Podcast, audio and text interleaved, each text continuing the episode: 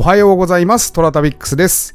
さあ皆さん、今週末何が行われるでしょうか？といえば、えー大事な大事な参議院選挙の投開票日が今週日曜、7月の10日になりますね。ということで、私の細々とした人脈の中から探しに探してですね、元国会議員の方にインタビューをすることができました。というわけで、明日火曜日から土曜日までね、政治の話なんてしようかなと思ってます。ちょっとくだらない話ばっかりしてると思わないでくださいよ。うん。こういうちょっとインテリジェンスな部分もございます。トラタビックス。はい。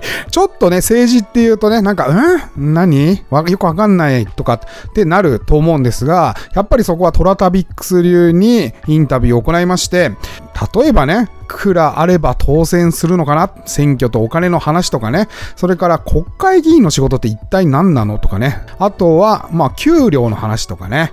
それから、より選挙が面白くなる、楽しむための方法なんかを、ちょっと、えー二人で語ってまいりました。明日より国会、元国会議員の方への、えーインタビューがありますので、えーぜひぜひお楽しみください。うん。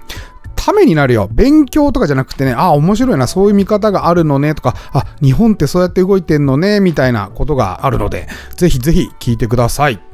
天に軌道があるごとく人それぞれに運命というものを持っております。この番組はフォロワー30万人、日本全国を旅するインスタグラマートラタビックスが懐かしい街並みをご紹介したり、旅のよもやま話をすることで奥様の心の悩みを解決する番組でございます。はい。えー、てなわけで毎朝7時に更新、私のインスタトラタビックス今朝の1枚ですけれども、今朝は京都の黒谷という場所でございます。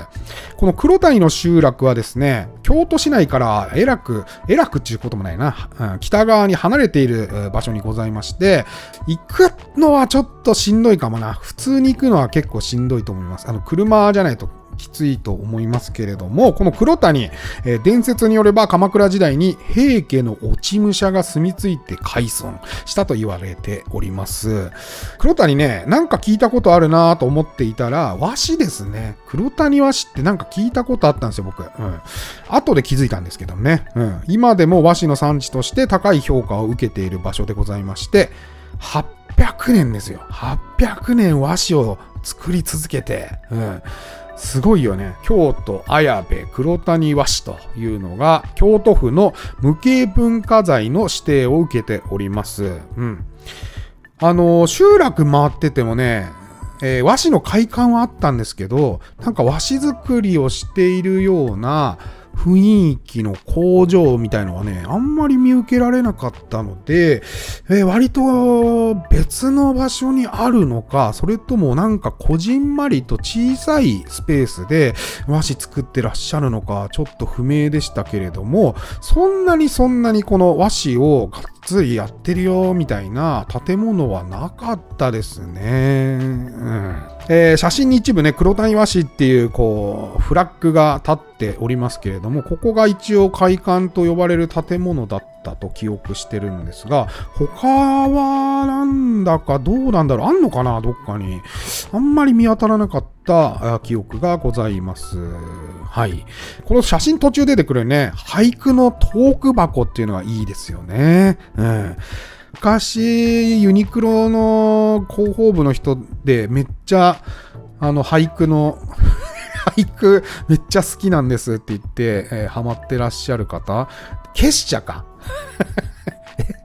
俳句はね、団体のことを結社って言うんじゃないかな。ちょっと調べてみるね、今。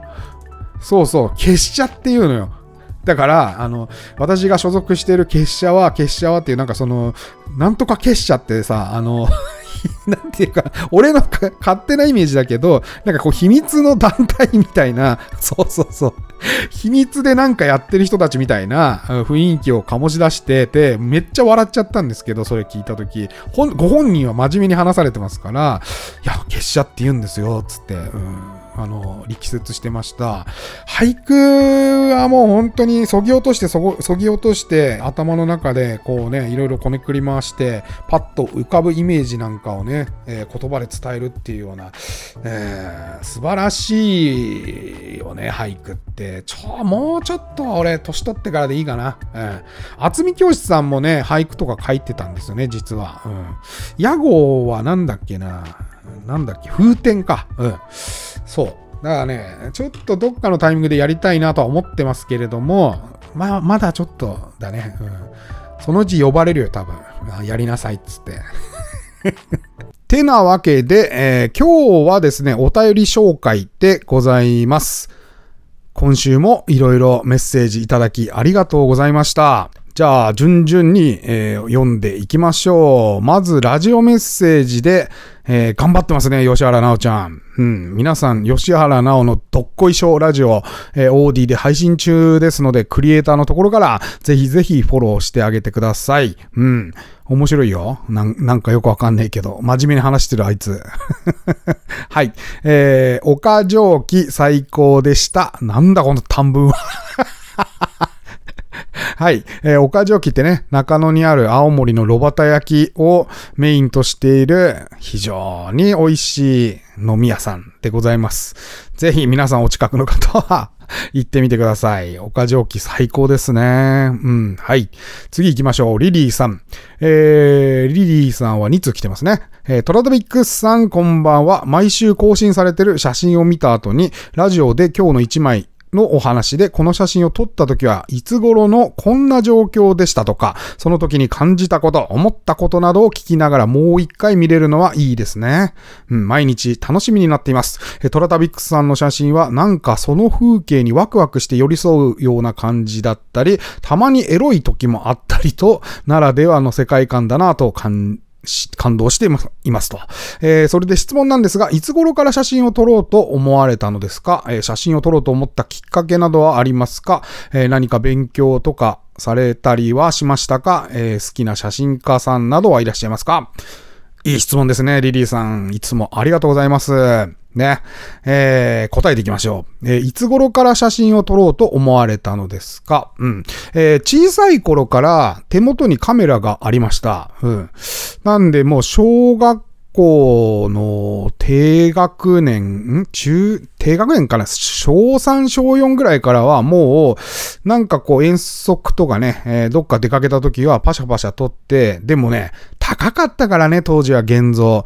だからまあ、1年に1回撮りゃいいかなぐらいの感じでしたね。うん。で、メインに撮ってたのはやっぱ友達と遊んでるとことかね、そんな感じでしたよ。ええ。ところがまあ、その後は全然カメラなんか興味なくて、えー、しばらく過ごしておりまして、ちょうど23、4ぐらいにですね、えー、携帯のカメラがめちゃくちゃ良くなったんですね。えー、それまではなんかあらあらの画像でね、えー、写真皆さんパチャってね、シャメールなんて、え言葉が懐かしいですけども、シャメ撮る、シャメ撮るみたいな、え時代はですね、非常にあらあらの画像で、まあデジカメも、え良くて200万画素とか100万画素。みたいな時代でしたね。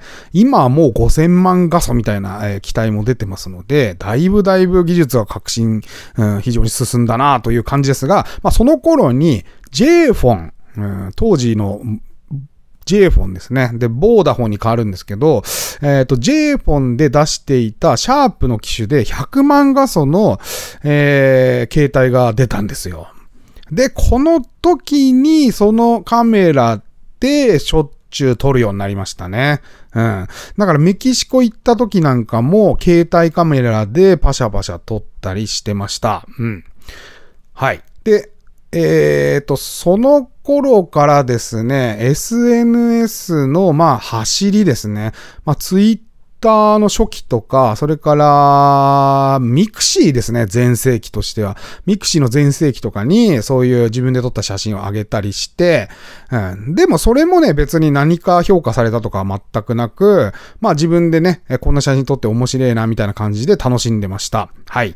でね、えっ、ー、と、天気はですね、えっ、ー、と、30ぐらいにですね、仕事上、いろいろ取材に行くことになるわけですね。で、私ちょっと特殊な仕事で、まあ、えっ、ー、と、奈良県に毎月っていうか、まあ、四半期に1回ぐらい行ってて、で、県の中を回って写真撮る、うん写真というか、取材に行くという感じでした。で、カメラマンさんはもちろんいらっしゃったので、私の仕事の記録用にカメラを一応買おうということで、カメラを買いまして、で、え回ったところの記録をするようにしました。で、その時にちょうど外国人といろいろ会ったりしていたので、Facebook に招待されたんですね。で、まだそんなにね、日本では Facebook 全然知られてない時期だったので、あのーその撮ったものの行き先がないから、まあちょっと、うん、なん、なんつうか、まあ写真 撮ってはいるけど、どうすんだよこれみたいな思って、で、何気なくこう Facebook に上げたりしてたら、なんかいろんな外国人の方から評価が高くて、なんか綺麗ですねとか、ここどこですかみたいなのがあって、で、自分の英語の勉強にもなるのも相まってですね、バンバンバンバン写真上げるようになってくるんですね、SNS に。えーで、相乗効果で腕もどんどんどんどん上がっていって、で、評価もどんどん上がっていくみたいな、まあ SNS 上での話ですけれども、なんだいや、まあそんな中で、あ、なんか自分が撮るものは面白いんだなとか、えっ、と、評価されるんだなみたいなことを SNS 上で体感した人間でございます。うん。だからそれまでは別に、なんていうか、モチベーションがあって、なんか写真いろいろこんな綺麗なの撮ってやろうとか、ここに行ってこんな写真が撮りたいんだとかは全く、今でもないですけど、うん。そんなノリで写真撮り始めましたね。うん。半分仕事みたいな感じで、うん、記録用にっていう感じでした。はい。で、勉強はね、ほとんどしてないです。あの、本は何冊か買って読みましたけど、もう本当に感覚だけです。で、他の写真家さんとかもね、全然知らないんですよ、実は。うん。だから、好きな写真家で言うと、えー日本人で言うと、土門健さんとか、それから、えっ、と、鳥取の、なんだっけ、あの人。鳥取の上田昌司さんですね。はい。思い出した。えっと、そう、鳥取の上田昌司さんとかは、福山雅治さんとかの写真撮ってて、もうお亡くなりになってますけど、うん、パルコの写真とかも一時期撮ってたんじゃないかな。うん。土門健さんはもう仏像の写真家として非常に有名ですけども、まあいろいろ他にもね、えー前からお話ししてるような、あの、広島の被爆された方の写真撮られていたり、それから、えー、社用産業のね、炭鉱の街を撮ってね、えーひどい惨状をね、ドキまあドキュメントっていうのかな、うん、撮ったりね、してらっしゃる方で、そのお二人と、海外で言うと、えー、アンリ・カルティ・ブレッソンですね。うん。もうこの方も2000何年かに亡くなりましたけど、はい。アンリ・カルティ・ブレッソンはいいよ。うん。あの、本当に、なんていうかな。被写体として意識させないようにね、なんか決定的瞬間っていう写真集が一番有名なんですが、うん。一回見てみてください。うん。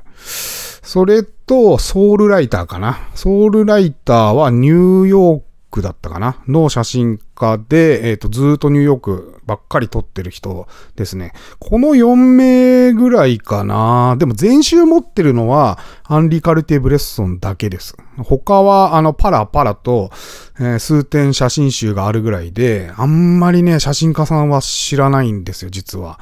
ええそうなんです。ちょっとご期待外れで申し訳ないんですけど。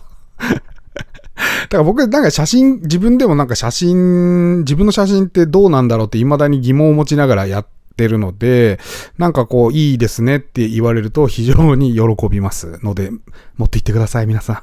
はい。はい、次。えー、次、リリーさんもう一つね。えー、こんばんは。今週は猛暑が吹き飛ぶ納涼ゾッと話が続いてますね。そう。いろいろね。えー怖い話っつっても、お化けの類じゃない、ゾッとした話ですね。えーえーふとだいぶ前に聞いた友人男子の話を思い出しました。おぼろげなところもありますが、お便りしますと。えー友人が20代の時、彼女ができ、付き合って1年くらいで、その友人宅で一緒に住む流れになったそうです。えー住み始めたら、彼女の束縛がどんどんエスカレートし、嫉妬の嵐も強くなり、えー毎日泣きわめく彼女との喧嘩の日々、えー耐えられなくなり別れ話をし、鍵を返してもらったものの、諦めがつかない彼女がドアの前で待っていたりとか、なんやかんやありながら2ヶ月ぐらいでやっと落ち着き、平穏を取り戻したそう。怖いね 半年後、新しく彼女ができ、自然な流れで一緒に住み始めました。すると夜にそろそろ寝ようかという頃になると、それまでラブラブな雰囲気だったのに、彼女の機嫌が悪くなり始め、大したことないことで喧嘩になってしまうようになり、彼女もなんだかわからないと泣き出したりという日々が続くようになり、どうしたもんだろうと悩んでいたところ、ある日、えー、人が並んでいる〇〇の母という占い師の前に、前を通りがかり、聞いてみることにしたそうです。おなんか、同じ流れになってきちゃってね。うん。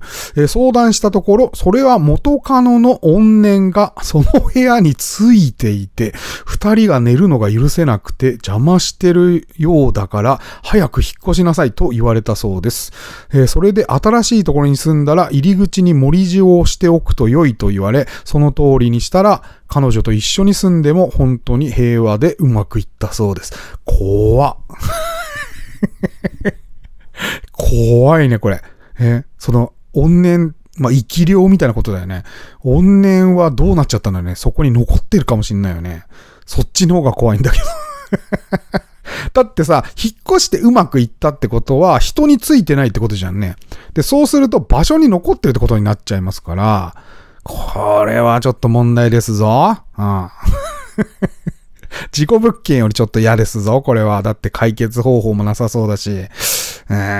ですね。え追伸、えそういえば私は、えー、金縛りらしき経験を18歳くらいの時に数回だけ経験しました。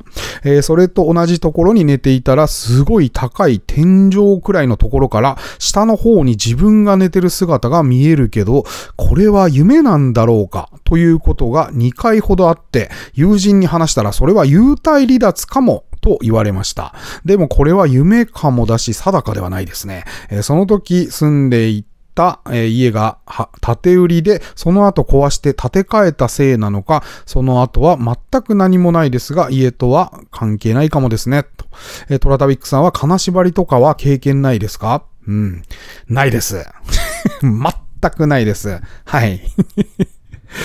金縛りはないけど、なんかね、すっごい今でもよく覚えてる記憶が一個あって、あのね、夜中にね、ふと目が覚めたんですよ。年の頃はって言うとね、5歳ぐらいでしたね。うん。でね、夜中にパッと目が覚めたんでね、なんとはなしにね、ドアの方を見たんですよ。でね、えー、当時の実家のドアっていうのが、ノブじゃなくて、なんていうのかな、この横に、えー、半円型のね、取っ手なんですよ。で、その半円型の取っ手が、な、ちょっと説明が難しいけど、えー、手前にですね、半円型のものが、まあ、だコインが壁に刺さってるみたいな状態なんですよ。で、それをくるくるくるって回すとドアが開くみたいなドアだったんですね。うん。だからね、その、要はコインが壁に刺さってるってことはさ、横一文字に見えるじゃないですか。で、その横一文字が、くるくるくるくるくるって回るんですよ。で、また、パタンっつって戻るのね。元の位置に。で、またくるくるくるくるくるっつって回って、パタンっつって元に戻るんですよ。それをね、数回繰り返して、いや、普通はさ、それ、くるくるくるっつって、トンっつってドアが開くならわかるんだけど、くるくるくるくるっつってまた元の位置に戻るのを数回繰り返してたことはありましたね。でもね、面白いもんでね、小さいからよくわかんないんですよ。なんか怖いとか、うん。何なんだろうこれ、と思って。うん。で、声も出さずにずーっと見てた記憶はあります。ただ、金縛りの類はないですね。はい。えー、次行きましょう。ナオミさんから、えー、こんばんは、金座の知恵。えー、おかしかったですね。これはあれですね。あの、聞き耳東北ち、ち、えー、つやぞうしの、えー、一節でございますね。はい。二回聞いちゃいました。めっちゃいいじゃない。うん トラタビックさんと笑いのツボが同じだったのが嬉しいですね。え一物をピンと立てて3時間歩き続ける根性。尋常じゃないですよ。そりゃそうですよね。筋金入りですね。えその姿を想像しただけで笑いが止まらず、男性は巨根で有名になりたいですか？いかがですか？トラタビックさん。ツヤ増し好きですね。毎日ツヤ増しでも大歓迎です。私だけですかね。えー、広瀬先生のコラボ、息子に聞かせます。え彼女ができたと言ってすぐ別れ、え1年続けばマシな方、えー26歳なのです。結婚願望はイケイケなんですが、ブスは嫌だの。襟好みが、えー、まあ、すごいということで、えー、そうね。早く結婚してほしいんだね。うん、はい。えっとね、そうね。虚婚で有名になりたくないですね。うん、別に虚婚で、虚婚で有名になった。ああ、昔なんかあったな、そういえば。今思い出しました。なんかね、へ、まあちょっと仲良くしてたアメリカ人の女の子がいるんですけど、あのーパーティーがあるから来いっつって、パーティーに行ったんですよ。したらね、なんかみんなチラチラチラチラ俺のこと見てるわけ。でね、そのパーティーにいる女の子のインドネシア人が、なんか、話しかけてきたんで、ど、ど、うんあの、私、あなたのこと知ってるみたいなこと言ってくるから、え、何、何、何が？みたいな。うん。なんで知ってんの？みたいな話してたら、なんか、エッチがうまいんでしょ？みたいな。すごい言ってきて。え誰が言ったかっていうと、そのアメリカ人の女の子が言ったんだね。うん。なんかちょっとね、気まずーってなった。うん気まずっていうか変な目ですごい女の人にその時見られたので、なんだろうなと思ったらそういう理由でした。なんかちょっと、き、気味が悪いというか、なんかね、大手を振って喜べないっていうことは昔ありましたね。はい。ありがとうございます、ナオミさん。次、えー、かずえさん。かずえさん、ありがとうございます。うん。えー、トロタビックさん、こんばんは。まだ日が長くて、ちょろっと得した、ちょっと得したような気持ちです。えーインスタとオーディ行ったり来たりがややこしく、台所さんになりました。あ、これね、かずえさんじゃあもう、今後はかずえさんじゃなくて台所さんって呼ぶようにします。はい。台所さん。えー以前は就寝前のお楽しみにしていた一時ですが、今はご機嫌お目覚めにも聞いております。えー語り口というのでしょうか、知り合いの方が話してくださるようで、本当に心が安らぎ、エンジンもかかります。この度の高崎界隈の、えーラテン系クラブといい、おっちゃんさんのお話といい、元気が出ます。ありがとうございます、風江さん。風江さん大丈夫ですか？今暑くなってますけれども、ちゃんとエアコンつけてね、えー熱中症にならないようにお願いします。はい。語り口ね。うんあの、あんま変えない方がいいよね。はい。えー次、直比嘉さん。直比嘉さんは有名なデザイナーさんです。うん。えー山形のセミ温泉の写真をこの間投稿したんですが、そちらに対して、えー、岸郎に泊まった時、うん。これちょっと怖い話だね。えー、岸郎に泊まった時、これ山形のセミ温泉の写真見てほしいんですけど、えー非常に大きな古い岸郎っていうお宿が、まあセミ温泉ほぼほぼ、もうその一軒が、うん、ドカンとあるんですよ。で、そちらに直比さん泊まられたんですね。えっ、と、山形の出身ですから、泊まったことがあるみたいです。はい。えー、岸郎に泊まった時、夜中2時か3時頃、異音、えー異様な音がしてきたと。卵の表面を爪でカリカリカリカリカリカリカリするような音が断続的にしてきたと。うん。で、卵の表面か。うん。からの金縛り。もう、何かが布団の上を足の方から張って、行って行って上がってくるという回に見舞われたことがあり、マジで超忘れられない旅先です。てんてんてんと。それは怖いね。岸郎は確かにめちゃくちゃ古いそうだったし、でかかったからね、何かしらはありそうだなとは思ったんだけどね。うん。でもこれなんか、幽霊っていうより、なんか妖怪的な感じがするね。うん。で、この卵の表面を爪でカリカリするような音ってなんだろうね。ここがすごく気になるよね。うん。なんか、卵、妖怪卵カリカリみたいな。そんな名前だったら、ちょっと可愛いね。なんか見た目も可愛そうだもんね。可愛そうじゃない可愛いっぽいもんね、なんか。妖怪卵カリカリって言われてもね。いや、でも怖いですね、こういうのは。うん。私はまだ全然古い宿行ってるけどないんだよな。ちょっと一回見てみたいし、体験したいよね。うん。なんかここは絶対、えー、そういう体験なりますよ、みたいなとこ知ってたらね。うん。ちょっと教えてください。必ず行きますんで。はい。次。えー、Y23 宮崎。あ、ちゃちゃ、Y23 宮崎さん。はい。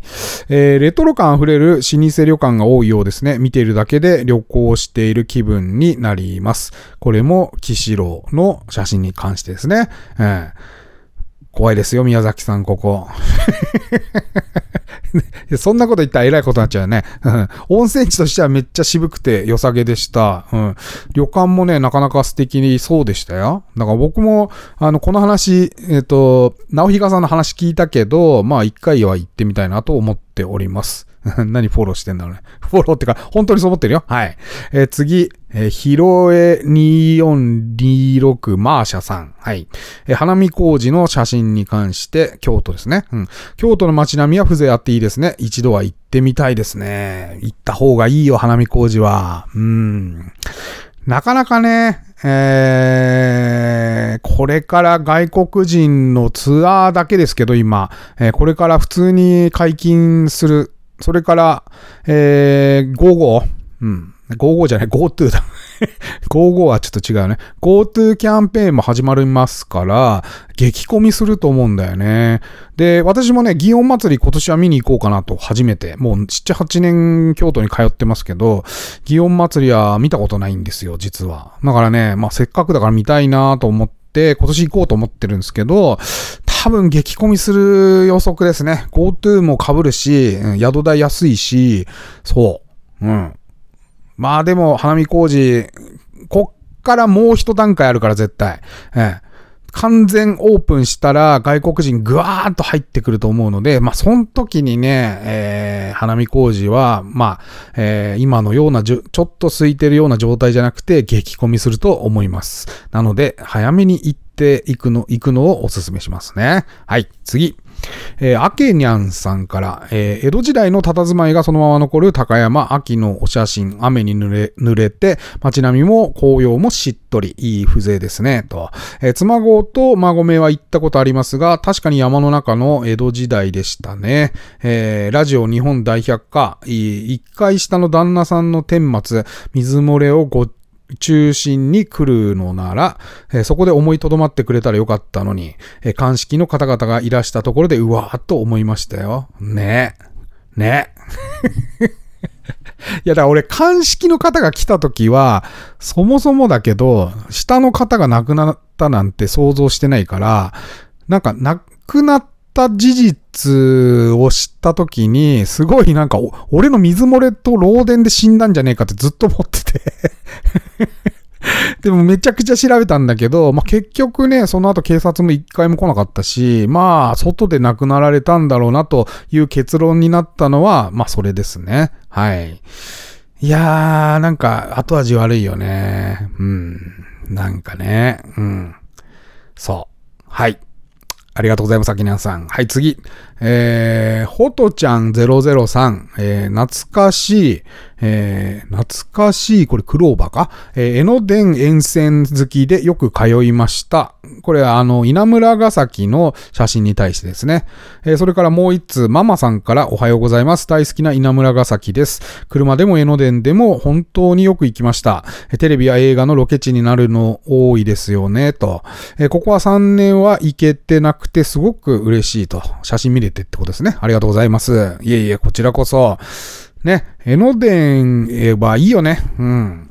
あの、鎌倉高校前とかもトラさんとかに出てきたりするんですけど、そう。この律子さんの回の、トラさんの話ね、律子さんの回で、ここの階段が非常に美しく撮られてるんですが、今でも全然変わってないからね。うん。やっぱすごいとこ見つけてくるなーって思いました。非常にいい階段でございます。はい。てなわけで今日はいろいろお便りいただきました。えー、今週はね、えー、選挙ウィークということで、元国会議員の方にインタビューしたのを明日よりお届けしたいと思います。まあ、面白く仕上がってるので、ぜひ聞いてください。うん、一部ね、ちょっと外で録音したので、聞き、お聞き苦しい部分があるかと思いますけれども、まあ、あの、会話は聞き取れますので、ぜひぜひ聞いてちょうだいなと。あてなわけで、えー、お時間来たので、今日はここまで。トラタビックスは皆様からのお便りをお待ちしております。オーディのお便り機能からいただいただいても結構ですし、私のインスタアカウント、toratabix、トラタビックスの方に DM またはコメントいただいても構いません。それでは、いってらっしゃい。選挙ウィーク。